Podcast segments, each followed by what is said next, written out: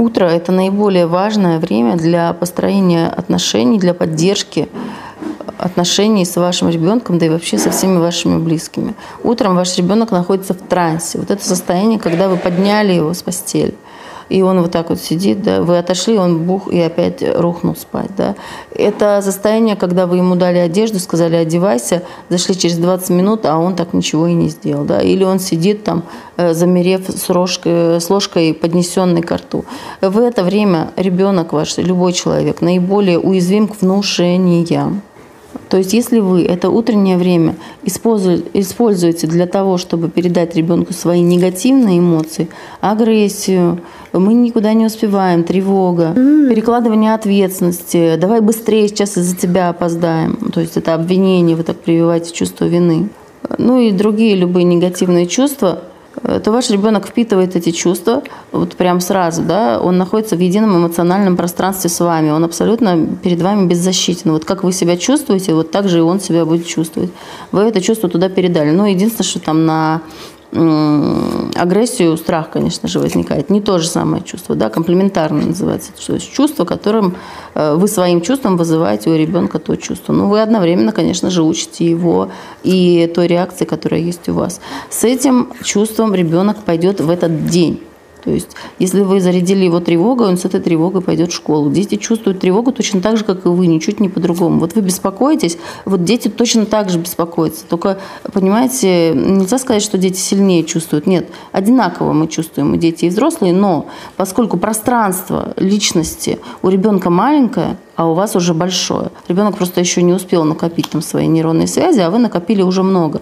То удельный вес вот этой тревоги у взрослого и у ребенка он разный. То есть э, чтобы было понятно, скажу, для вас, допустим, эта тревога составляет 10%, а для ребенка она будет составлять 100%. Да? Вот вы его зарядили, он, особенно если он был в трансовом вот этом утреннем своем состоянии, когда он ничего не понимает, он наиболее уязвим к внушениям, вы можете передать ему, во-первых, какое-то негативное программирование. Я в прошлом видео рассказывала о том, как не навешать ребенку деструктивных внушений. Буду об этом обязательно говорить еще.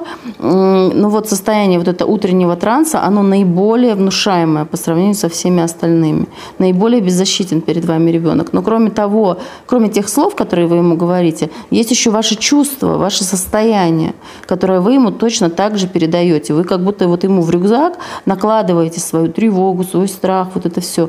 Поэтому утро это должно быть максимально спокойное, нежное, такое вот умиротворенное состояние, когда вы заряжаете ребенка на целый день. Если у вас с вечера, почему все говорят, готовьте с вечера, если у вас с вечера приготовлена одежда, приготовлен рюкзак, сварена каша, да, то вы утром встали, у вас все готово, минимальный, то есть наш, для чего с вечера готовится? Минимизировать пространство для конфликта. Если у вас все готово, все подготовлено, у вас ну, негде зацепиться. Хотя понятно, что невротичные родители найдут все равно, где зацепиться. Но если вы хотите, у вас нет возможности там, изучать вот это все про детей, вы не хотите забивать себе эту голову, это слишком сложно для вас. Если вы хотите сделать для своего ребенка что-то одно, сделайте вот это. Подарите ему хорошее, спокойное, счастливое, радостное утро. Не можете счастливое, радостное, ну хотя бы спокойное, хотя бы нейтральное. То есть утро – это время, когда вы должны поднимать ребенка с ласковыми словами. «Дорогой мой, просыпайся, мой любимый сын, да, моя любимая доченька, поднимайся». Этому можно научиться. Если в вашей семье такое не было принято, вы можете этому научиться. Это не так сложно. Первый раз ваши слова, может быть, будут звучать немножко искусственно и наигранно, но постепенно вы научитесь. Человек может чему угодно научиться. Такие простые слова, как «я тебя люблю», «какой хороший день», Посмотри в окно, солнышко уже встало, посмотри на небо, птички поют. Обращайте внимание ребенка на позитивные признаки жизни, да, на то, что его окружает. Посмотри, сегодня такое красивое, э, ну, может быть, платье или, я не знаю, может быть, ребенок надевает майку там с какой-то его любимой картинкой или носки. Ты у меня способный, сильный, самостоятельный. Я верю в тебя. У тебя все получится. Желаю тебе хорошего дня. Вот эти простые, банальные слова, которые мы можем сказать ребенку, но лучше просто их сказать, но лучше, конечно, присовокупить к этому чувство. Да? Потому что мы же любим своих детей. Даже если мы э, в какой-то момент их ругаем, мы все равно их любим. Но проблема в том, что дети этого не понимают. Дети думают, что когда мама меня ругает, мама меня не любит. Если отец э, там взял ремень, значит он меня не любит. Это нужно отдельно проговаривать с детьми, что мама тебя любит, даже когда мама тебя ругает. Говорите детям о любви, говорите детям о том, что вы их принимаете любыми, да, не отвергайте своих детей. Потребность в любви и принятии – это основная базовая потребность вашего ребенка. Внушите ребенку базовое чувство безопасности. С тобой все в порядке, с тобой все так.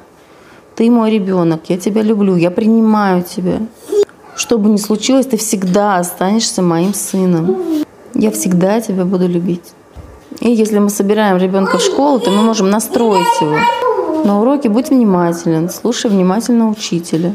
Можем дать какое-то конкретное задание. Если сегодня есть какой-то урок, по, какому, по которому ребенок не успевает, мы же можем сказать ему, вот сегодня будет алгебра, как будешь вести себя на алгебре? Э, ребенок, может быть, задумается, не знает, как себя будет вести. Мы можем его спросить, ворон будешь считать, да, или будешь смотреть в окно, или разговаривать с соседом? Ребенок нам ответит, нет.